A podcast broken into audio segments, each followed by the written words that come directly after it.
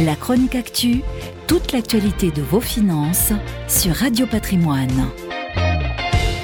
En annonçant lundi 13 mai que les États-Unis étaient prêts à taxer tous les produits chinois, y compris les plus prisés par les consommateurs américains, comme les smartphones ou les téléviseurs, Trump a provoqué une nouvelle escalade dans la guerre commerciale Chine-États-Unis.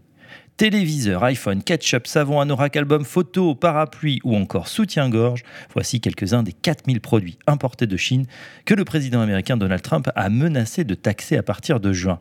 Jusqu'ici, les taxes portaient sur les biens industriels. Cette fois-ci, Trump joue gros en mettant une pression maximum sur Pékin en vue de nouvelles négociations commerciales. L'enjeu, la réduction de l'énorme déficit commercial entre les deux pays qui s'élève à 375 milliards de dollars par an. Une situation jugée out of control pour le président américain et qui repose selon lui sur les pires accords commerciaux jamais négociés par n'importe quel pays dans toute l'histoire.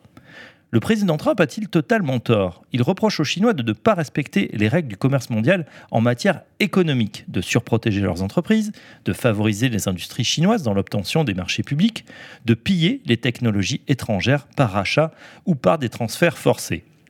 Cependant, les revendications des États-Unis, en finir avec ces transferts de technologie, libéraliser le marché chinois pour faciliter l'accès des entreprises américaines, ne sont pas forcément applicables en l'état.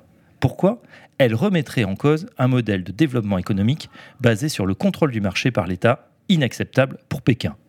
Les conséquences de ces nouvelles tensions diplomatiques ne se sont pas fait attendre.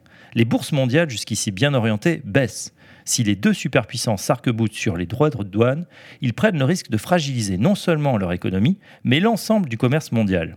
Et dans l'hypothèse où Donald Trump réussit à faire plier Pékin, un ralentissement brutal de la croissance chinoise pourrait entraîner une nouvelle crise économique mondiale.